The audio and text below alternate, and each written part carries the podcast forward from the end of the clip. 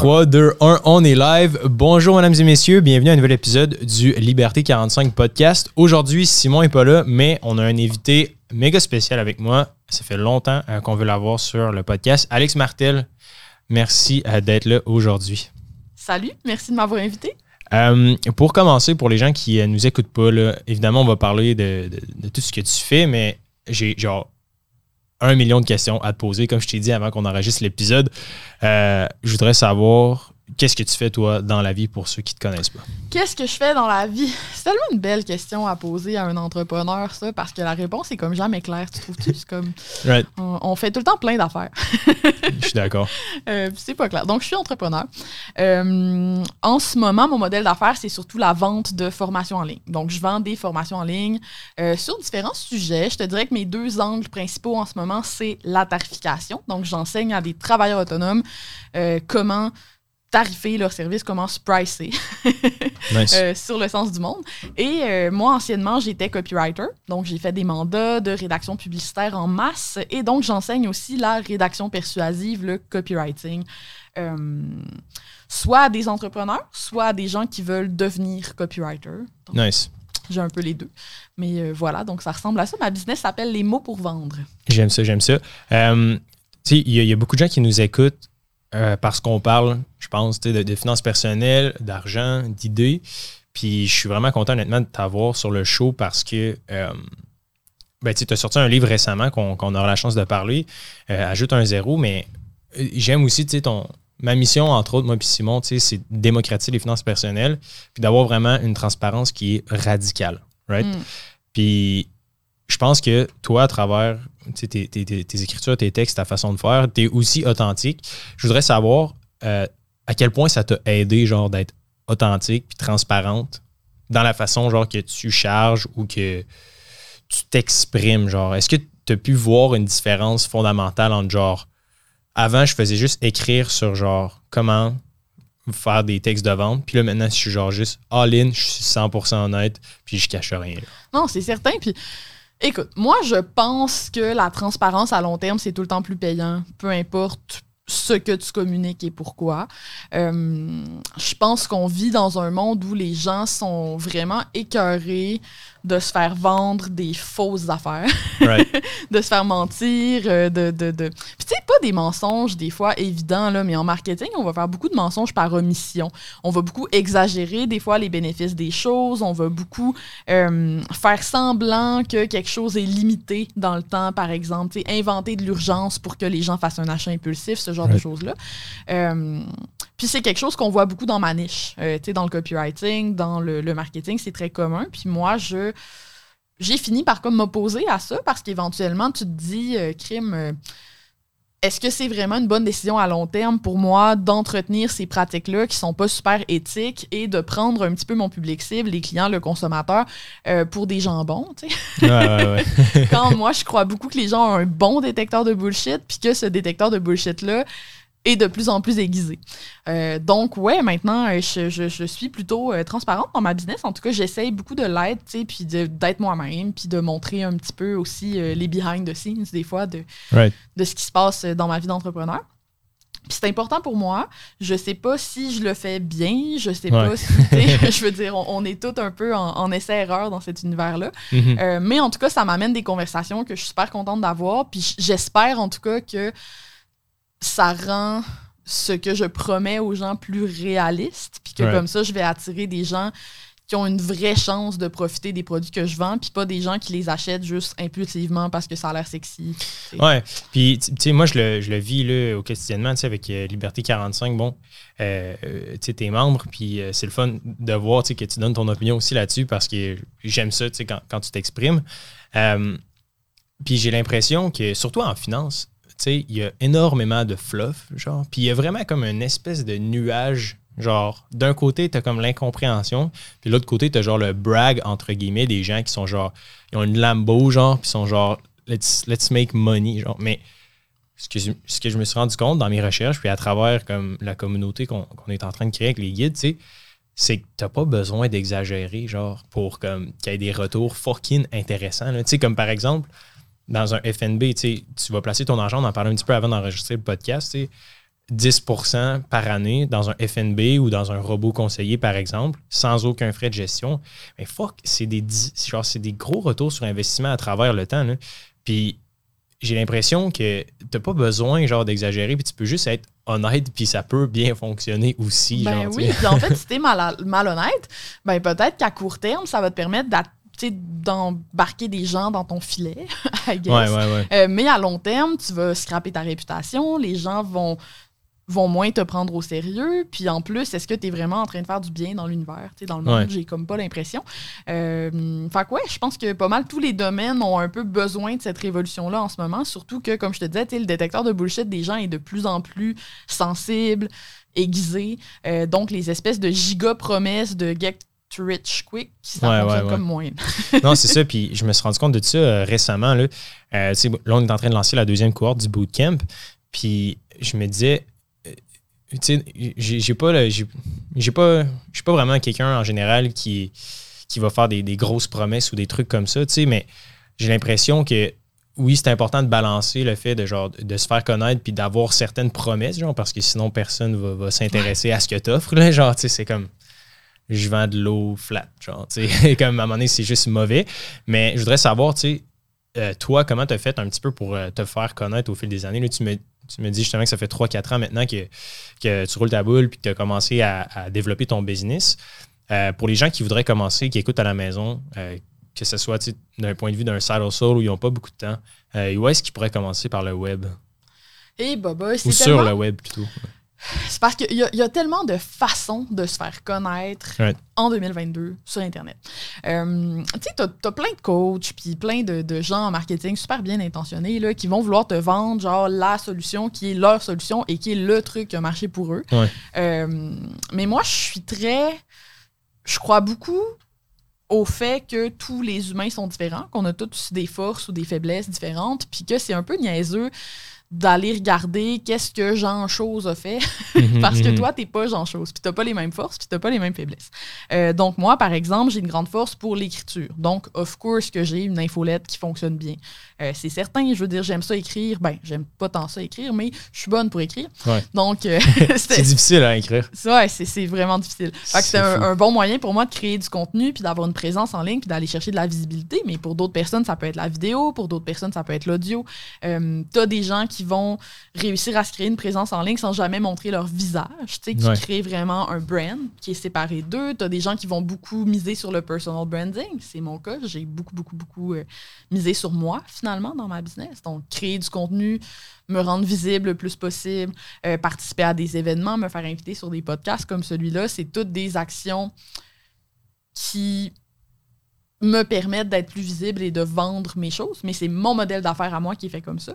Dépendamment du modèle d'affaires des gens, tout change en fait. Mhm, mhm. Non, c'est vrai. Puis il n'y a, a, pas de solution euh, coulée dans le béton, contrairement à genre des placements de base. Là, oui, il y a un certain niveau qui est universel. Là, on n'arrête pas de le répéter sur le show, mais le bon vieux FNB avec t'achètes à chaque semaine. C'est un ça peut être plate pour certains dans le sens qu'on ne va pas te dire nécessairement d'acheter un, Shiba Inu, genre un Bitcoin, ou, ben, Bitcoin étant vraiment plus conservateur, là, mais dans le sens que il y a des recettes qui fonctionnent en finance, mais quand il y a le temps de trouver un side soul, comme tu l'as dit, je pense que c'est de se trouver un peu euh, une passion ou un intérêt du moins, puis d'essayer de creuser là-dedans. Euh, il y a un autre truc que je voulais, que j'ai toujours voulu te poser, dans le fond, c'est que, tu sais, mettons, l'argent. Je pense que t'en as réfléchi énormément avec la, rédaction de ton livre. Euh, la relation avec l'argent, pour moi, ça a été super weird de me rendre compte que, tu sais, au Québec, c'est un sujet qui est hyper tabou. On n'en parle pas tant. Puis évidemment, tu sais, dans le but de démocratiser les finances, ben, tu sais, s'attaquer à ce tabou-là, c'est comme naturel pour moi. J'aimerais ça l'attaquer avec, euh, avec, toi, si tu le permets, genre.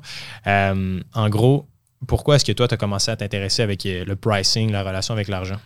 En fait, puis je le raconte vraiment au, début de mon livre, là, euh, moi j'ai fait une pneumonie. ok? Quand j'étais copywriter, donc quand ah je faisais des mandats de rédaction, euh, je suis tombée super malade. Euh, j'ai fait une grippe, mais tu une vraie grippe, là, genre fièvre, etc., etc. Mais j'ai continué de travailler parce que à ce moment-là, j'étais à taux horaire, donc je chargeais à l'heure contre mes services de rédactrice.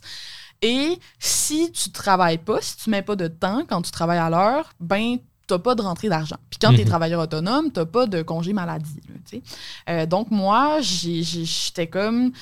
Je me sentais comme prise au piège, puis j'avais l'impression que je ne pouvais pas arrêter de travailler même si j'étais malade. Et donc, j'ai continué de travailler en étant malade et ça a tourné en pneumonie. J'ai été obligée d'aller à l'urgence. Je me suis fait engueuler, je me rappelle, par le médecin qui était de garde à l'urgence. Ah ouais? Il était roast, genre? Ouais, que qui- ouais, non, il était pas content. Pourquoi? Parce que Euh, t'étais genre sur le Parce que seuil j'ai attendu, parce que Ok. c'était vraiment idiot. Je faisais tellement de fièvre quand je suis arrivée à l'urgence que quand ils m'ont donné, je pense que c'est par soluté, genre, tu sais, ils te donnent comme l'équivalent de l'acétaminophène, mais comme Right. pour comme baisser ta température rapidement. Puis je me souviens que mes jeans puis mes vêtements étaient mouillés comme si je sortais de la douche. Damn. Tellement la température de mon corps a changé vite puis que je faisais vraiment beaucoup de fièvre. Fait que, à ce point-ci, j'avais trop attendu puis j'étais vraiment maganée. Puis comme de fait, il m'a dit qu'il fallait que je prenne 10 jours de congé ferme. Puis je vais toujours me rappeler, le médecin me regarde puis il me demande qu'est-ce que je fais comme travail, tu sais? Puis j'y réponds, ah, je suis travailleur autonome. Puis le visage qu'il a fait à ce moment-là, là, c'était comme si c'était une condamnation qu'il me donnait. parce que lui, il se disait dans sa tête, bon, elle pourra pas prendre congé, etc., etc., vu que j'étais travailleur autonome. Puis là, ouais, j'ai comme été obligée d'arrêter. Puis on dirait que cet événement-là m'a tellement fait réaliser pourquoi tu te lances en affaires. Pourquoi tu deviens travailleur au- autonome, pourquoi tu vas à ton compte, ben crime pour avoir du temps, souvent. Tu sais, c'est vraiment Ouais. ça. Tu t'imagines une vie où tu es libre de ton temps, puis que tu peux travailler quand tu veux, où tu veux, whatever, surtout quand tu es en ligne. Tu sais, c'est- vraiment l'espèce de vision idéaliste qu'on a du travail autonome. Puis là, de réaliser qu'à ce moment-là, ça faisait déjà quelques années, mettons un an ou deux, genre que j'essayais de, de, de, de, de faire de l'argent en tant que copywriter. Puis là, de réaliser que je suis pas pantoute dans mon idéal en ce moment. Là. Je suis malade, je me force à travailler quand je suis malade, j'en fais une pneumonie. Euh, je suis encore à taux horaire. J'atteins, si je veux atteindre mes objectifs financiers, c'est rendu que je travaille les soirs, les fins de semaine. Là, je me suis dit, il y a quelque chose qui va pas. Right, right, y il y, a un bug. Puis moi, quand il y a quelque chose qui va pas dans ma vie, j'appelle ça le syndrome Hermione Granger, mais comme je cherche dans les livres, tu sais, je me mets, je fais, je me mets comme en mode recherche, tu sais, je vais sur Google, là, pour vrai. C'est c'est vraiment comme ça que je solutionne les problèmes dans ma vie. Je suis très autodidacte, j'aime ça. euh. Donc là, je me suis mis à googler, tu sais, je- voyais qu'il fallait que je fasse moins d'heures, puis que j'augmente mon revenu. Le taux horaire, rendu là, je commençais à catcher que ça faisait pas de sens parce que j'arrêtais pas de l'augmenter puis ça réglait pas mon problème. Right. Donc, je me suis mise à lire sur comment je peux changer ma tarification. Et c'est là que je suis tombée sur le sujet de mon livre qui est la tarification à la valeur. Puis ça a transformé ma business. Ben raide, là, complètement. c'est quand même fascinant parce que je pense que, évidemment, il y, a- il y a toujours une espèce de, de, de schisme qui se crée entre, OK, je, je suis payé à l'heure, ce qui est totalement, genre, parfait pour comme 95% de la société, là, dans le sens qu'il il y a vraiment des avantages fantastiques à être payé de l'heure, puis d'avoir une sécurité. Mais c'est sûr que de passer de, genre, travailleur autonome à tu sais, je suis payé par acte et par projet. Je pense que ça, c'est vraiment genre 10x tes opportunités. Là, parce que tu sais, en tant que travailleur autonome, anyways, t'en as pas de sécurité. Là. Genre, Exactement. à la base, t'as déjà pas de sécurité si tu travailles pas pour un employeur. Genre. T'es comme dans le pire, ben pas le pire, là, mais genre, t'es comme dans un drôle d'endroit entre genre, t'as pas les avantages puis les atouts genre d'une personne qui, est, qui, a un, qui a un projet, là, un, un entrepreneur versus, mais t'es pas non plus un, un salarié qui a des bonnes sécurités, des bonnes conditions. Fait que t'es comme dans le no man's land, genre directement en train de prendre les bullets puis genre les boulets de canon, genre. Ah non, c'est c'est vraiment. Puis il y a beaucoup de travailleurs autonomes à cause de ça qui finissent épuisés, tu sais, Ouais. puis qui, qui finissent par surprendre une job. Là. Moi, je me rappelle qu'à cette période-là de ma vie, euh, quand j'atteignais le stade final du désespoir, là, c'était pas rare que le soir, j'allais sur genre euh, grenier puis ces affaires-là, checker les, les jobs en agence. Là. Ouais, ouais. Charlotte Grenier. Out grenier. Euh, puis ajoute un zéro. Fait que euh, je l'ai pas encore lu. Je vais avoir la chance de le lire. D'ailleurs, guys, euh, si ça vous intéresse, à la fin de l'épisode, on va faire tirer euh, trois copies. Fait que euh, restez jusqu'à la fin, on va vous dire comment participer. Honnêtement, si vous voulez faire plus de cash, ben lisez le livre. That's it. Right? Ouais, toutes les personnes qui font du travail autonome, qui font quelque chose à leur compte, que ce soit un side hustle ou ton projet principal, ça vaut la peine que ce soit bien pricé, que tes prix soient fixés sur le sens du monde. Parce que c'est ça, tu sais, moi, pour être honnête, je n'ai fait pendant un petit bout de temps de freelance en tant que rédacteur. Puis c'est vraiment difficile de trouver un prix. Genre, tu sais, c'est quoi ma valeur? OK? Puis combien je vaux, genre. Puis je pense que c'est intéressant, pas juste pour les gens qui sont dans le monde des affaires, mais absolument n'importe qui pour absolument n'importe quoi. Je m'explique pourquoi je pense que c'est intéressant. C'est que, l'action que tu vas faire, tu vas laver ta vaisselle, tu vas passer le balai, tu vas aller chez un ami, tu sais, dans le sens que je dis pas de mettre un prix sur absolument tout, mais juste pour mettre la vie un petit peu en perspective. Puis selon toi, qu'est-ce qui vaut vraiment la peine d'être vécu? Ben, c'est peut-être de passer du temps avec ta famille, tes enfants, ou de faire le tour du monde, tu sais. Fait que si après ça, tu es capable de mettre une échelle de priorité sur OK, passer du temps avec ma famille, je paierais 10 000 par jour pour juste pouvoir voir mes enfants grandir. Mais là, après ça, tu vas peut-être créer un système puis une architecture de vie qui va être en adéquation avec ce que tu veux vraiment, right? Fait que je voudrais savoir, tu sais, Alex, ajouter un zéro, comment tu fais pour pricer un service, genre? All right. Mais c'est la réponse, c'est la question à laquelle je réponds dans le livre. Puis, tu sais, moi, je suis pas fiscaliste, je suis pas comptable, je suis pas, je suis rien de tout ça. Ok, le, la méthodologie que j'enseigne dans Ajoute un zéro, c'est pas moi qui l'ai inventé. C'est la réponse sur laquelle je suis tombée quand j'étais désespérée après ma pneumonie pour moi-même. ok? Hmm. Euh, en fait, ce qui est arrivé, c'est que je suis tombée sur le value-based pricing, qui est une méthode de tarification qui est vraiment connue. C'est enseigné au MBA euh, depuis plusieurs années. C'est vraiment tout le monde dans des grosses entreprises connaît ça. Le problème, c'est que le value-based pricing, quand c'est expliqué à des travailleurs autonomes, ça vient jamais avec la méthode. C'est-à-dire que les gens vont te dire assume ta valeur, charge au résultat ou à la valeur plutôt que charger à l'heure, mais personne t'explique comment faire? c'est- Hmm. c'est quoi le, le chemin finalement? Y a-tu un calcul? Y a-tu euh, une méthode en arrière de ça? Ou c'est juste genre, ah, je pense que ma valeur c'est ça, auquel cas, moi, ça me satisfait pas. Parce que j'ai un côté vraiment pragmatique slash scientifique. Puis moi, inventer un prix sur quelque chose, j'étais juste pas à l'aise avec ça. Right. Mais mettons, juste pour. euh, je, veux, je, veux, je veux comprendre, genre. Puis je, comprends mieux par l'exemple. Exemple que j'étais un peintre. Genre, je, j'étais un peintre et je vais peinturer ton visage, genre. OK? Puis là, je, veux pricer ça. Genre, combien tu me charges pour une peinture de ma, de ma face, genre? Fait que là, le value-based pricing, euh, fait que essentiellement. C'est quoi le next step dans le fond? Je OK. sais pas si- Ouais, on, on va y aller, on va y aller. On va y aller dans l'ordre que les trucs sont dans le livre, OK? Fait que premier step, si tu veux déterminer c'est quoi la valeur, ben, il faut que tu comprennes c'est quoi les différentes définitions qu'on a du mot valeur. La valeur, c'est polysémique en français. Ça veut dire que c'est un mot qui a plein de sens. OK? OK. Ça, ça fait que quand on en parle, c'est jamais fucking clair parce que, parce Hmm. que tout le monde dit valeur comme quelque chose qui veut dire quelque chose de différent. La valeur, tu as la valeur monétaire d'une chose, qui est le prix que tu as fixé à une affaire. Tu as aussi la valeur dans le sens comment tu estimes quelque chose, l'importance que toi tu accordes à quelque chose, n'est-ce pas? Ça, c'est la valeur qui nous intéresse en pricing de valeur en premier. On veut savoir c'est quelle importance les gens accordent à mon service. Right. Ce que ça veut dire, ça, c'est super important, c'est que la valeur est variable d'une personne à l'autre. Hmm. La valeur, elle est dans les yeux de celui qui regarde. Elle n'est pas dans ton produit. Elle est dans la personne qui regarde ton produit. Si on prend mon livre, un travailleur autonome qui regarde mon livre, mon livre a beaucoup de valeur pour lui. Il peut changer sa vie. Quelqu'un qui est salarié regarde mon livre, il lui accordera pas la même valeur. Je donne aussi souvent l'exemple de ma machine à café parce que moi, j'ai une machine à café à genre 3000 pièces, OK? J'adore le café, je suis passionnée T'en bois d'espresso. combien par jour? J'ai un problème. Je peux juste en boire un par jour. Que, euh, sinon, ça va pas bien. Mais, euh, tu sais, j'adore ça. Mais Ouais. mes parents qui tripent sur le café de Tim Hortons, ben, crime, quand ils savent, tu sais, quand, quand tu leur dis, ils se vendent des machines à café à 3000 pièces, ils trouvent ça aberrant. Ils Mhm. voient pas la valeur. Tu comprends? Fait que ça, c'est la première étape, c'est de déterminer tu prices pour qui? OK. pour qui tu es en train de fixer le prix? Parce que tu ne peux pas fixer un prix qui va convenir à tout le monde puis qui va correspondre à la valeur que tout le monde accorde à ton produit ou ton service. Hmm. Ce prix-là n'existe pas. Le- la valeur des choses est dans les yeux de la personne qui regarde. Euh, donc, en entrepreneuriat, ça, on appelle ça un persona ou un client idéal. Il va falloir que tu détermines à qui tu t'adresses, c'est qui ton marché. Right. C'est vraiment la première étape. Si quelqu'un n'a pas fait ça, impossible d'appliquer le reste de la méthodologie. Ça ne se peut pas. Parce que là, tu ne sauras pas c'est quoi la valeur, en fait. C'est impossible d'identifier c'est quoi la valeur d'une chose si tu ne sais pas qui est en train de regarder la chose. Ouais.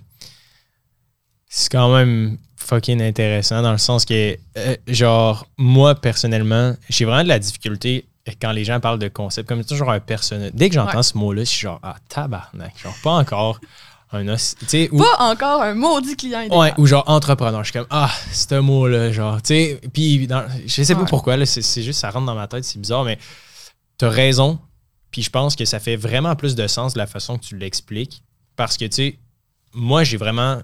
Tu sais, dans le fond, dans les marchés boursiers, ce que tu viens d'expliquer, c'est un phénomène qui est genre vraiment plus générique que les gens pensent. Tu sais, t'as comme les métriques fondamentaux, genre. Ce qu'on appelle c'est un DCF.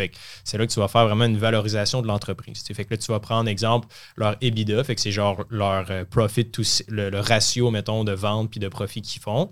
Puis après ça, tu dis sur 5 ans, avec le taux d'inflation, si on des marges de crédit, ben tu sais, ça, c'est des pertes. Bref, fait que là, tu fais tous tes calculs-là, bah, bah, bah. À la fin, euh, tu utilises aussi les multiples EBITDA, genre, fait que tout dépendant de leur catégorie d'entreprise, exemple, genre Tesla, leur multiple, c'est genre, mettons, x26 parce que c'est une entreprise euh, tech. là.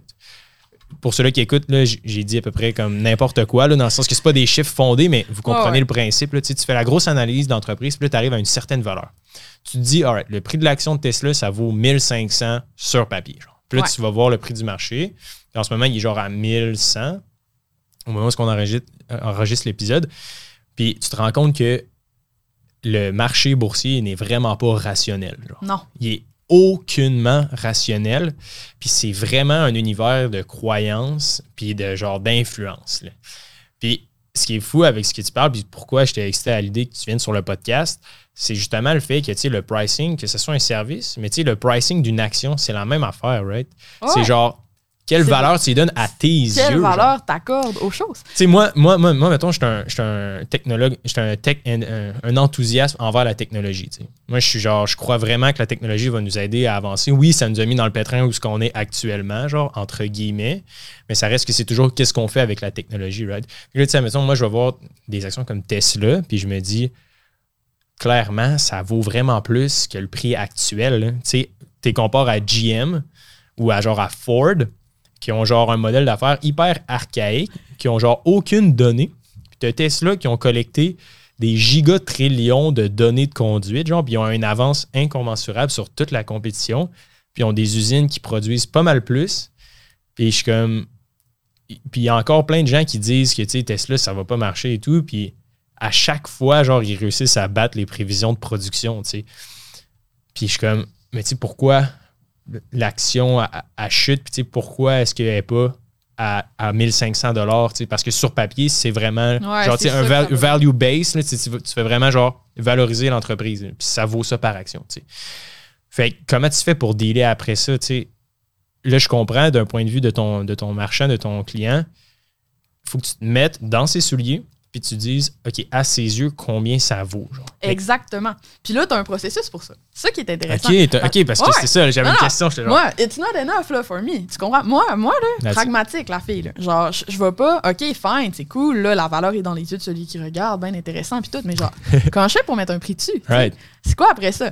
Ben, une fois que tu as identifié à qui t'apportes de la valeur, il y a une autre étape. Avant même qu'on puisse mettre un prix. Restons dans l'exemple de genre, un- un- mettons, un, un gars qui va peinturer un visage. Ouais. Puis, puis c'est quand même difficile, celui-là, hein, parce que. OK, ben un exemple simple, mettons, Parce ça que dépendamment, ben, on pourrait prendre un photographe, mettons. OK, Tu sais, Un photographe. À l'aise, j'en parle beaucoup des photographes dans mon livre, mais parce que c'est un bon exemple de travail qui peut être vraiment dévalué. Tu sais, ah, mon cellulaire prend des bonnes photos. Ah, mon, mais mettons là, Ouais, que t'es ouais, photographe, puis que tu as identifié, on va décider que moi, je suis un photographe puis que je fais du corpo. Souvent, les photographes font plein d'affaires. Mais là, ce que je veux pricer, c'est mes portraits corporatifs. OK. Ben là, il faut que je me demande, c'est qui mon client idéal? À qui je veux vendre ces portraits corporatifs-là? Si ton portrait corporatif, tu le vends à une grosse compagnie qu'il met les photos de ses employés sur leur page de service sur leur site, s'en foutent probablement un peu Hmm. de leur portrait corporatif. Ouais. C'est pas tant, pas beaucoup de valeur à, à leurs yeux, right? Mhm. C'est comme, ils veulent de quoi de pro, mais tu sais, moins cher, ça va être, mieux ça va être. Versus quelqu'un qui, comme moi, fait du personal branding, ben probablement qu'Alexandra Martel, elle aimerait ça que ses photos montrent sa personnalité. Peut-être qu'elle voudrait faire des trucs un peu plus conceptuels, un peu plus colorés, un peu. Tu sais, là, tu vas accorder un peu plus d'importance quand tu es ce genre de client-là au processus artistique en arrière de la photo. Right. Fait que là, on va faire comme si on avait décidé que le client idéal, c'était moi. Mhm. Moi, je suis le client idéal de cette personne-là. Ben là, il faut que la personne identifie c'est quoi la valeur qu'elle peut m'apporter. Ça, c'est du copywriting, carrément.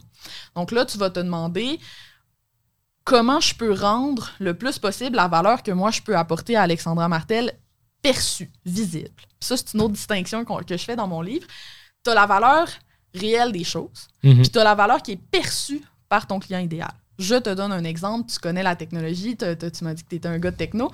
Le lecteur MP3, ok, Ouais. qui est rendu passé date, on s'en fout maintenant des lecteurs MP3, mais il n'y a pas si longtemps, c'était toute une avancée technologique. Mhm. Puis les premières compagnies qui ont essayé de commercialiser des lecteurs MP3 ont échoué lamentablement. OK? Ça marchait pas du tout. T'es pas capable d'en vendre. Puis c'est quand même curieux parce que quand tu regardes ça, à l'époque, on se promenait avec des gros Discman, c'était vraiment de la merde. On avait des cartables à CD dans lesquels on traînait nos CD, c'était tellement pas pratique. Mhm. La valeur réelle qu'avoir un mini lecteur MP3 que toute ta musique rentre dedans, ce que ça apporte dans ta vie comme valeur, c'est gigantesque, on s'entend? Puis pourtant, ils n'étaient pas capables de les vendre, leurs foutus lecteurs MP3. Puis pourquoi ils n'étaient pas capables de les vendre? Parce que quand ils communiquaient sur c'était quoi un lecteur MP3, ben un, ils appelaient ça un lecteur MP3. Le monde ne savait même pas c'était quoi un MP3. Deux, ils commençaient à dire, euh, je sais pas moi, il y a tant de kilo-octets ou de mégaoctets à l'époque, I guess, d'espace euh, disponible, des Mhm, affaires comme ça. mhm. Puis là, les- le public cible du lecteur MP3, qui était souvent ma mère à cette époque-là, tu sais, moi j'étais adolescente quand c'est- ça a été commercialisé, Right. ben comprenait zéro ce que ça voulait dire. Et donc, même si la valeur réelle était là, il l'achetait pas, il comprenait pas c'est quoi que ça allait apporter dans sa vie. Apple, quand ils ont commercialisé le iPod, ils ont fait une pub, une pub extraordinaire qui était 1000 chansons dans votre poche. Mhm. Bam, la valeur devient perçue par le client. Et puis juste, c'est plus juste qu'elle existe, c'est que tu l'as rendu tangible, perçu, visible, tu sais, pour ta, ta clientèle cible. Fait que la première étape, c'est de faire comme un inventaire de ta valeur, euh, puis de la rendre la plus communicable possible à ton client, de rendre ça sexy. Une fois que tu as fait ça, là, on va faire un calcul. Là, c'est intéressant parce que dans le vrai value-based pricing, l'idée du pricing de valeur, OK, c'est qu'au lieu de te demander. Tu sais, la méthode là, la plus enseignée en entrepreneuriat pour fixer tes prix, c'est le cost plus. OK. Le cost, quoi? pl- le cost plus. OK. C'est une méthode comptable. Puis le but derrière le cost plus, c'est de calculer combien ça te coûte créer Mhm. ton produit ou livrer ton service. Si on reprend notre photographe, euh, combien ça te coûte ton équipement, c'est quoi tes frais fixes, etc., etc., etc. T'ajoutes à ça une marge de profit, tu fais ton prix comme ça. OK? Right. Ça, ça fait que tu bases ton prix sur un peu ton style de vie puis tout le kit. Mhm. En pricing de valeur, tu revires ça de bord. Tu te demandes, c'est quoi la valeur que je peux apporter? Après, tu identifies, c'est quoi le prix que les gens sont prêts à payer pour cette valeur-là?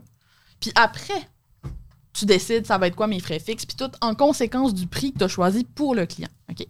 Moi, l'étape qui me fascinait le plus dans le processus, c'était ça, c'était comment je sais, une fois que j'ai identifié c'est quoi la valeur que j'apporte, combien mon client est prêt à payer pour ça.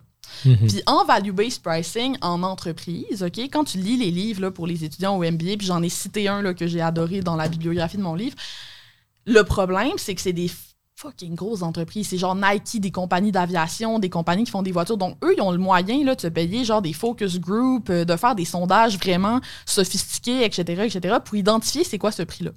Mais il y a un morceau de la méthodologie qui est vraiment pas si complexe, puis qu'on peut comme s'approprier comme Mhm. travailleur autonome, qui est euh, une comparaison qu'on va faire avec un compétiteur, mais qui est contrôlée. Cette comparaison-là, c'est d'aller fixer son prix en fonction de ce qu'on appelle en anglais le next best alternative. En français, deuxième meilleur choix. Puis ça, c'est du génie et ça se fait même pour un travailleur autonome et ça va te donner un prix nettement meilleur que d'être à l'heure. Voici comment ça marche. Tu as identifié c'est qui ton client idéal, tantôt. Tu vas répondre à Fait la que question. fait que là, attends, attends, juste pour euh, que Ouais. les gens puissent suivre, comprendre. Là, tu as, toi, Alex Martel, qui est, dans le fond, ton, ton travail, c'est essentiellement, euh, ben, en partie, oui, de te faire connaître, mais d'aider les gens à devenir rédacteurs, genre, puis à gagner, Ouais. etc., etc. Puis, d'un autre côté, tu as le photographe, que lui, il sait pas comment te pricer. Genre, il vient de t'approcher, puis il, il veut te donner, genre, une session de photographie, genre. Mais il se dit, OK, combien je vais charger à Alex Martel pour avoir une nouvelle photo de profil? Genre, combien j'y charge? right? Combien j'y charge? Continue. Co- comment je fais mon forfait? Exact. Fait que là, tu regardes, bon, lui, il a fait son inventaire de sa valeur, il sait c'est quoi qu'il va m'apporter concrètement, il est capable de le rendre sexy dans son marketing. Là, il faut qu'il réponde à la question si moi, j'existais pas, qui est-ce qu'Alexandra Martel irait voir? Mhm. C'est qui, vers, c'est, qui- c'est quoi qu'elle achèterait à la place, finalement? Right. Ça, ça va te faire identifier un compétiteur. Mais pas n'importe quel compétiteur. Ça va te faire identifier le deuxième meilleur choix, le meilleur compétiteur, celui qui est que c'est le plus probable que ton client te comparerait à ce compétiteur-là. Mhm. Puis là, je vais juste aller chercher mon tableau là, parce que c'est là qu'on fait un calcul qui est vraiment intéressant. Pour les gens qui sont euh, sur YouTube, vous allez le voir. Pour les gens qui nous écoutent juste en audio, ben, allez sur YouTube. On va vous essayer de vous montrer le, le petit tableau Parce que- rapidement. Tu vois, ça c'est mon tableau. Je sais pas si tu vas pouvoir zoomer. Là. Sinon, je vais pouvoir te l'envoyer. On va mais- pouvoir zoomer. hein. L'idée, c'est que tu trouves c'est quoi le prix du deuxième meilleur choix. OK? Fait que tu identifies c'est quoi ton prix. Mettons que moi, le deuxième meilleur choix, il s'appelle Pablo. Là. Pablo, il est photographe, puis euh, il charge, euh, il fait des séances d'une journée, puis il charge 3000 pièces. Mhm. J'ai écrit 3000 pièces dans la colonne. J'ai écrit Pablo, j'ai écrit 3000 pièces ici. OK? Ça, c'est le prix auquel mon client pourrait hypothétiquement se référer et ça devient, en, value-based pricing, mon repère pour pricer. Ça veut dire que tu te compares à un compétiteur, mais pas n'importe lequel. Tu te Right. compares au compétiteur qui va plaire potentiellement au même client idéal que toi. Mhm. Là, ce que tu vas faire, puis là, c'est là qu'il y a du bon jugement et de l'intuition un peu qui rentre en jeu, c'est que tu vas comparer ta valeur avec celle du deuxième meilleur choix. OK. OK? Fait que tu vas aller voir c'est quoi la valeur que Pablo communique à ses clients? Mhm. Fait que si tu sais, là, si toi, tu as fait de l'espionnage industriel, genre, puis tu le sais que Pablo, il a de l'équipement vraiment plus haut que toi, puis que on s'en fout, ça ne compte pas si ce n'est pas écrit dans son marketing. Parce que ce que tu veux comparer, c'est pas ce que Pablo fait comme travail réellement, c'est qu'est-ce que Pablo market, qu'est-ce qu'il vend à son client? Parce que c'est ça Ouais. que le client peut comparer, n'est-ce pas? Fait que là, tu vas sur le site web de Pablo, puis tu te rends compte que son site web il est un peu poche. Il y a juste un portfolio avec genre prenez rendez-vous ici. Il donne pas vraiment de détails sur son processus. Il donne pas vraiment de détails. Il dit juste tu vas avoir tant de photos, ça va te coûter tel prix. C'est un peu ça. Mhm. Ben là, dans la valeur, tout ce que tu mets, c'est son portfolio est vraiment bon. Tant de photos, tel prix. Toi, c'est quoi ta valeur? Qu'est-ce que tu offres de plus? Pablo? Là, tu vas mettre tout ce qui est pareil. Fait que moi aussi, j'offre le même nombre de photos ou encore un peu plus de photos. Euh, moi aussi, j'ai un bon portfolio. Moi aussi, j'ai euh, bon toutes les mêmes affaires que sur le site de Pablo. Puis là, en dessous, tu vas mettre ce que tu fais de plus que lui ou ce que tu communiques de plus que lui. Donc, par exemple, si toi, dans ton processus, tu fais une rencontre client avant euh, où on va brainstormer des concepts. Si toi, tu vas analyser les compétiteurs de la personne dont tu prends les photos pour t'assurer que ces photos vont être d'un style différent, qui vont se démarquer. Si toi, euh, je sais pas, moi, tu prépares les photos pour qu'ils soient hébergés sur des sites web en les compressant. Si toi, tout- toutes les actions que tu fais qui vont apporter de la valeur à Alexandra Martel, que tu fais, puis dont Pablo ne parle pas, tu les mets dans la section du tableau qui s'appelle valeur ajoutée. Puis ça, tu mets un prix là-dessus et tu l'additionnes au prix de Pablo. Oh. Mais comment tu fais pour trouver les besoins? De ton client, genre? Faut que tu connaisses ton client idéal. Right. C'est- pour ça que moi aussi, j'haïssais vraiment le concept du client idéal. Tu sais, je le raconte dans mon livre. J'étais. À toutes les fois qu'un coach me parlait du maudit client idéal, je me disais, voyons, c'est bien idiot puis bébé, genre, comme idée. Je vais pas Avoue, m'inventer un ami imaginaire dans ma business, genre. Mais un client idéal, c'est un modèle de prise de décision. C'est à ça que ça sert. Le seul but d'avoir un client idéal, c'est de pouvoir prendre des décisions comme c'est quoi les besoins de ma clientèle, c'est quoi la valeur que j'apporte, quel prix je vais fixer, quelle stratégie marketing est la meilleure? C'est vraiment une abstraction que tu fais. Tu sais, ton client idéal, il n'existe pas. C'est juste un, un- un outil, un guide pour répondre à des questions spécifiques, puis pouvoir prendre des décisions comme fixer tes prix. Hmm. Si tu ne si t'es pas capable de faire cet exercice-là, tu es incapable de fixer ton prix à la valeur.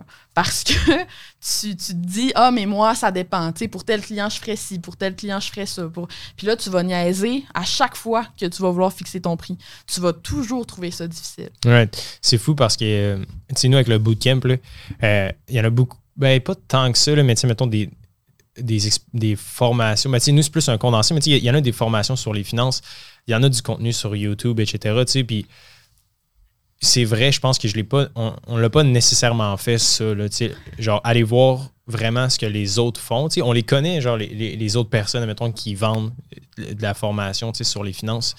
Mais j'ai l'impression que en même temps, pour revenir un petit peu à, à ce que tu fais toi au quotidien, tu sais, je- genre ça, c'est magnifique là, dans le sens que je pense que tu sais, je, vais- je vais le lire puis je vais juste l'appliquer puis je pense Ouais. que ça va vraiment genre m'aider, right? Le seul hic, là, puis j'en parle dans le livre, puis c'est pour Mhm. ça que c'est pas la dernière étape pour fixer ton prix à la valeur, OK? C'est que Puis là, on s'entend, j'ai passé très, très vite. Il y, a, vraiment beaucoup de questions qu'il faut que tu te poses pour bien identifier c'est quoi le deuxième meilleur choix.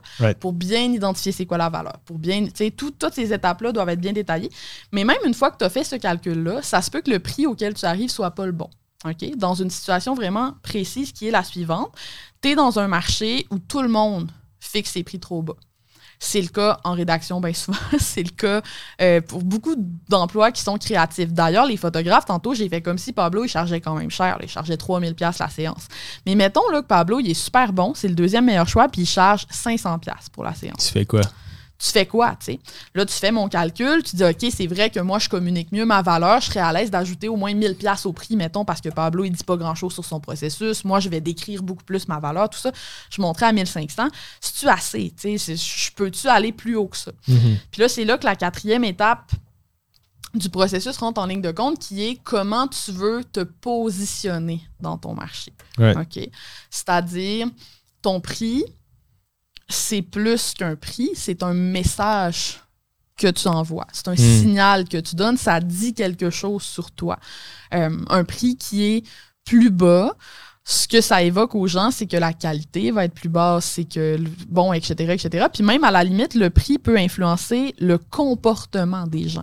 C'est-à-dire que plus hmm. tu payes cher pour un produit, plus tu vas t'engager envers ce produit-là, plus tu vas l'utiliser, plus tu vas en parler, plus tu vas. Donc, si ton produit ou ton service demande beaucoup d'engagement, ok, par exemple, tu crées des sites web c'est de la job, faire un site. Tu vas avoir besoin de ton client, il répond à tes questions, qui t'envoie du matériel, qui t'envoie des photos. Si tu mhm. charges 500$ pour un site, tes clients vont être 10 fois plus difficiles que si tu charges 5000$. Puis la raison, c'est que s'ils ont payé 500, ils vont être moins engagés, ils vont accorder moins de valeur à ce que tu fais et donc ils vont être moins pressés de répondre à tes courriels, ils vont être moins pressés d'écouter tes conseils, etc., Fait que la dernière étape du positionnement, moi, je fais faire un petit exercice là, euh, comme avec un petit tableau là, où tu vas te comparer, mais elle est importante aussi parce que même en faisant la game du deuxième meilleur choix, des fois, tu peux choisir de bonifier un peu ton prix. C'est crazy parce que, tu nous, mettons, avec le, bootcamp des finances, pour la création, on a juste acheté, tout ce qu'il y avait. Genre, fait qu'on a acheté comme, on a lu tous les livres, on a acheté toutes les formations, puis on a condensé ça en 10 modules, puis la mission de Liberté 45 toute l'équipe veut, veut pas, c'est de démocratiser les finances. Fait on est toujours, il y a toujours un petit peu le débat interne de genre, pourquoi on fait juste pas ça gratuitement. Mais le problème avec ça, c'est que si on fait le bootcamp gratuit, on le sait que les gens ne le suivront pas, genre. Parce qu'il n'y a aucun dollar, tu sais. Puis c'est cave, là, genre, sans mentionner de nom, mais tu sais, il y a une fille qui a passé à travers le bootcamp, euh, la deuxième cohorte, genre, le super pas, comme une semaine ou deux. Puis tu sais, elle me disait que elle a quelques dizaines de milliers de dollars de, de en bourse. Puis, tu sais, genre, en fucking une semaine, elle a genre doublé son, investissement avec le bootcamp. Tu sais, fait que c'est comme. Genre, dans le sens qu'on pourrait charger, on pourrait ajouter un ou deux zéros, mais je, je sais comme pas où positionner ça parce que en même temps, le problème des finances, puis j'aimerais savoir ton opinion, tu sais, c'est que c'est difficile de faire confiance en finance parce qu'il y a eu vraiment, par le passé, il y a eu vraiment beaucoup de, pas de propagande, mais tu sais, j'ai l'impression qu'on veut que ça ait l'air compliqué pour que les gens fassent confiance à des professionnels. Mais le problème avec ça, puis quand souvent une personne utilise un langage qui est compliqué, genre, puis qui, comme qui te donne mal à la tête, la plupart du temps, c'est de un, la personne, elle connaît probablement pas très bien son sujet si elle n'est pas capable de le vulgariser comme tu le fais. Je suis 100% d'accord. Right? Right? Puis moi, j'ai toujours peur quand quelqu'un utilise un langage super compliqué, dans le sens que, pas parce que je, suis abruti, genre, euh, c'est juste que je me dis, waouh, cette personne-là ne sait pas de quoi elle parle. Si elle utilise des mots genre longs de même, puis que ça fait aucun sens son explication, je suis comme, wow, est-ce que tu peux m'expliquer ça comme si j'avais 5 ans et demi, genre? Puis là, je vais savoir si la personne connaît vraiment son sujet. clairement, c'est une bonne démonstration de, ce que tu viens de me dire avec ton livre, mais comment tu fais pour mettons, à ma place, genre juste pour le, fun puis l'expérience, est-ce que tu ajouterais un zéro? en ce moment, le bootcamp qui coûte 508$. Puis c'est drôle parce que quand, on est en train de créer le bootcamp, je t'avais demandé ton avis, genre j'étais comme Ah Alex, c'est-tu mieux de faire ça à 4,95 ou 508? Genre. là, j'étais genre c'est quoi le best? Genre, est-ce que. Parce que je savais que tu étais en train d'écrire ton ouvrage. Puis j'étais comme, ah fuck, genre, tu elle doit le savoir, puis tout. Puis c'était le fun. Tu étais super honnête. Tu me disais, tu il y a vraiment beaucoup d'ambiguïté quand même à travers toutes tes recherches. Oui, ouais. En fait, il n'y a aucune sais, les études sur les 95, 97, 99, il n'y a aucune conclusion scientifique claire là C'est de la bullshit, genre, le, mettons 4,99 au lieu de 5 pièces. Tu vas plus acheter cela à 4,99 Je pense que, je pense que oui, ça, ça fonctionne, mais le problème, c'est que les études sur le sujet que moi j'ai trouvé, en tout cas, ça se passait beaucoup dans des magasins de commerce de détail ou des trucs comme ça. Fait que c'est pas nécessairement le même contexte. Puis il y a même de la littérature qui suggère que finir un truc comme les chiffres ronds, mettons, dans certains contextes, vont être préférés par le consommateur, puis dans d'autres contextes, Right. non. Puis ça dépend de plein d'éléments, puis je pense que la recherche est juste pas encore rendue au point à nous dire c'est quoi qui est mieux dans quelle situation, puis moi, dans ce temps-là, je préfère ne pas ne me, me prononcer, en fait. Mais il y a quand Exact. même des... Tu sais, il y a des trucs dont je parle dans le livre qui sont vraiment euh, avérés. Par exemple, si tu offres plusieurs forfaits, tu devrais toujours mettre le forfait le plus cher en premier En décrescendo au lieu de le faire tu en ordre décroissant au lieu de le faire en ordre croissant comme on a tendance à le faire. Euh, Mettons de gauche à droite, genre, mettons, t'as comme la, la boîte Ouais. sur ton site web par genre. exemple, mettons que tu es photographe, tu as Ouais. trois forfaits de photos euh, pour le corporatif, tu as un forfait à 5000 pièces, un forfait à 3000 pièces, un forfait à 2000 pièces, OK? Ben tu fais 5 3 2 sur ton site. Hmm. C'est super important parce que ça change la manière dont les gens comparent les options. Euh, ça, c'est des études en économie comportementale qui nous montrent ça. J'en cite plusieurs dans le livre. Puis c'est des petits trucs que je vais donner à la fin du livre. C'est un complément finalement. Une fois que tu as pricé, qu'est-ce que tu peux faire pour améliorer la manière dont tu présentes tes prix. Wow. Mais euh, fait que ça, c'est super intéressant. Mais tu sais, pour revenir à ta question de tantôt, j'ai appelé mon livre Ajoute un zéro. C'est un peu. Spoiler. C'était un peu cheeky parce que il y a beaucoup de gens qui confondent le pricing de valeur avec le high ticket. Ouais. Puis ils pensent que si tu appliques le pricing de valeur, automatiquement, tu vas augmenter tes prix. Puis c'est complètement faux. En fait, tu peux même arriver à la conclusion contraire. Imagine, tu te compares à ton deuxième meilleur choix, puis tu Ouais. réalises que le deuxième meilleur choix, il apporte plus de valeur que, to- que toi. Hmm. C'est juste un fait, il apporte plus de valeur que toi. Si Ouais. tu écoutes la méthodologie, tu devrais mettre un prix plus bas sur ton produit. Puis rendu là, c'est beaucoup une question de comment tu construis ton écosystème de prix. C'est qui ton client idéal? Je vais te donner un exemple euh, tu sais, très- que les Canadiens vont reconnaître tout de suite. Mettons Fils Vidéotron, Kudu TELUS. Hmm. Ça appartient même entité. Fils Vidéotron, même entité. Ils vendent la même chose, des forfaits cellulaires. Pourtant, tu as une compagnie, tu as des compagnies Fils puis Kudu qui vont avoir des prix plus bas, avec un branding vraiment plus jeune, vraiment plus funky, etc., etc. Puis tu as Vidéotron puis TELUS qui vont plus pousser les solutions à faire, puis qui vont avoir des prix un peu plus élevés, n'est-ce pas? Mais c'est exactement le même besoin, c'est exactement la même affaire. Pourquoi est-ce qu'ils ont créé deux brands distincts comme ça? Mhm. Parce que c'est pas le même client idéal, parce que c'est pas le même marché. Puis si tous ces prix-là coexistaient sous la même bannière, ça, les clients seraient fâchés de payer plus cher, tu comprends? Parce que là, le branding marcherait plus, le, le, le- ils ils iraient comparer avec les prix moins chers, ils diraient pourquoi moi j'ai pas droit à ça? Donc, ces compagnies-là ont décidé de créer deux entités. Comme travailleur autonome, souvent, on peut pas faire ça parce qu'on est petit. tu sais, moi, Ouais. j'ai pas l'énergie de faire un pricing différent pour 68 personnes. Là. Voyons donc, ça marcherait pas. Puis c'est pour Ouais. ça qu'on fait des choix. Fait que rendu là, pour ton prix de 500$ pour le bootcamp ou whatever, Mhm. c'est quel choix tu fais?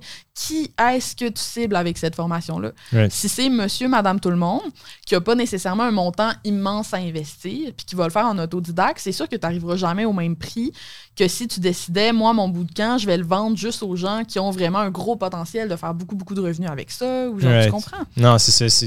T'as totalement raison. Puis ce qui est crazy, d'où, c'est que nous, genre, tu sais, c'est un condensé, fait que c'est un bootcamp. On veut que ça soit accéléré. Genre, en une semaine, tu passes de genre, je connais absolument rien, je sais même pas c'est quoi un CELI puis un REER, à genre, OK, nice, j'ai acheté mon premier FNB, j'ai fait mon budget, je viens de lire toutes mes transactions de carte de crédit. What the fuck, je dépense bien trop de dépanneur, genre, puis j'ai de l'argent de côté maintenant, puis là, je m'en vais comme à quelque part, right? Nous, c'est vraiment ça qu'on veut comme l'expérience. Mais souvent, c'est drôle, genre, il y, y a un gars qui parlait avec Simon justement parce qu'il était pas sûr si le bootcamp c'était fait pour lui ou non, puis il a dit finalement qu'il allait aller avec un- une autre personne. Puis il disait, tu sais, pour euh, 500 dollars, admettons, nous, c'est un condensé de genre 6h30 de formation. Puis il disait, tu sais, juste pour 6h30, pour moi, 500 dollars, c'était trop cher. Puis là, quand on a créé le bootcamp, on le savait, tu sais, moi puis Simon, on s'est dit, on va faire quelque chose qui est condensé, qui est interactif, puis qui va vite, parce qu'on a acheté toutes les autres formations sur les finances, puis il y a des longueurs titanesque de genre la personne, elle cherche ses feuilles. Ouais, genre, mettons, mettons prenons cet exemple-là, genre. Ouais. Puis là, c'est comme des fucking longueurs, genre interminables. Il y a 40 heures de formation, là. C'est genre 40 heures de formation. Là, c'est là que tu vois que Ouais. tout est relatif parce que tu vois, ça dépend de comment tu le communiques. C'est-à-dire que tu peux dire ma formation dure 6 heures. Ouais. Ce qui est, je vois pas la valeur que ça Mhm. a pour moi si tu me dis ça comme ça. Mais si tu me dis ma formation c'est un condensé, tu vas le faire rapidement, tu vas avoir des résultats rapidement, puis tu vas pouvoir le faire même si tu travailles à temps plein puis que tu n'as pas beaucoup de temps pour la regarder.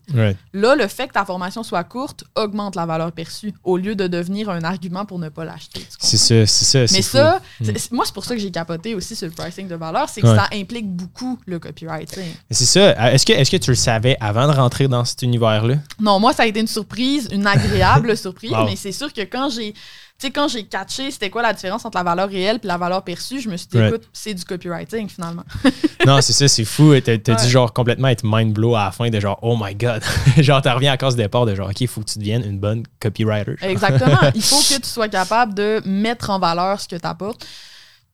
Puis tu pourras jamais passer outre les maudites étapes de déterminer c'est qui ton client idéal, puis c'est quoi là. Tu sais, même Right. si ça te fait chier, faut que tu le fasses. Right, right, Sinon, tu vas rester à taux horaire parce que tu seras pas capable de fixer tes prix autrement. That's it, Alex. Euh, on arrive vers la fin. Euh, pour les gens qui nous écoutent, c'est live pour le concours. Comment ça fonctionne? Ça va être super simple. Euh, juste aller nous follow sur YouTube et écrire en commentaire juste un truc que vous avez aimé lors du podcast. Et euh, dans le fond, nous, on va laisser rouler ça pendant une semaine ou deux, euh, 14 jours suite à l'apparition de l'épisode. Puis on va annoncer les trois gagnants. Fait que dans le fond, c'est vraiment trois copies euh, de Ajouter un zéro que vous pouvez gagner juste en allant sur YouTube, vous abonner, commenter euh, cet épisode-ci. Puis euh, voilà, c'est pas plus compliqué que ça. Alex, merci infiniment d'avoir été là euh, en espérant te revoir dans le futur sur le podcast. Si jamais vous avez des questions, guys, euh, n'hésitez pas à nous contacter sur liberté45.com. En bas à droite, il y a un petit chat Messenger. Euh, moi et Simon, on est toujours en ligne. On va pouvoir là, vous répondre.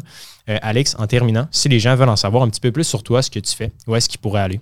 Ben, c'est sûr que je vais encourager les gens qui ont un side hustle de travail autonome, tu sais, que ce, peu importe ce que tu fais, là, que tu sois photographe, coiffeuse, whatever, à acheter mon livre. Parce que j'y crois là, que ça peut vraiment changer leur manière de, de, de communiquer, la valeur qu'ils apportent, mais aussi le prix qu'ils mettent sur leurs choses. Puis ça, ça fait une grosse différence dans notre vie. Euh, donc, il est en vente. Toutes les librairies, ajoute un zéro, Alexandra Martel, excuse, j'ai failli pitcher les écouteurs par terre, tout le monde. Euh, mais voilà. Puis sinon, euh, je suis très active sur LinkedIn, donc Alexandra Martel sur LinkedIn et sur Instagram, Alex E. Martel. Super, guys. On va mettre tous les liens de l'épisode euh, sur le podcast, aussi dans la description sur YouTube. Fait que vous allez pouvoir aller jeter un coup d'œil, le lien vers le livre aussi et le site d'Alex. Pour les gens à la maison, on vous remercie beaucoup de nous avoir écoutés et on se dit à mercredi prochain. Ciao.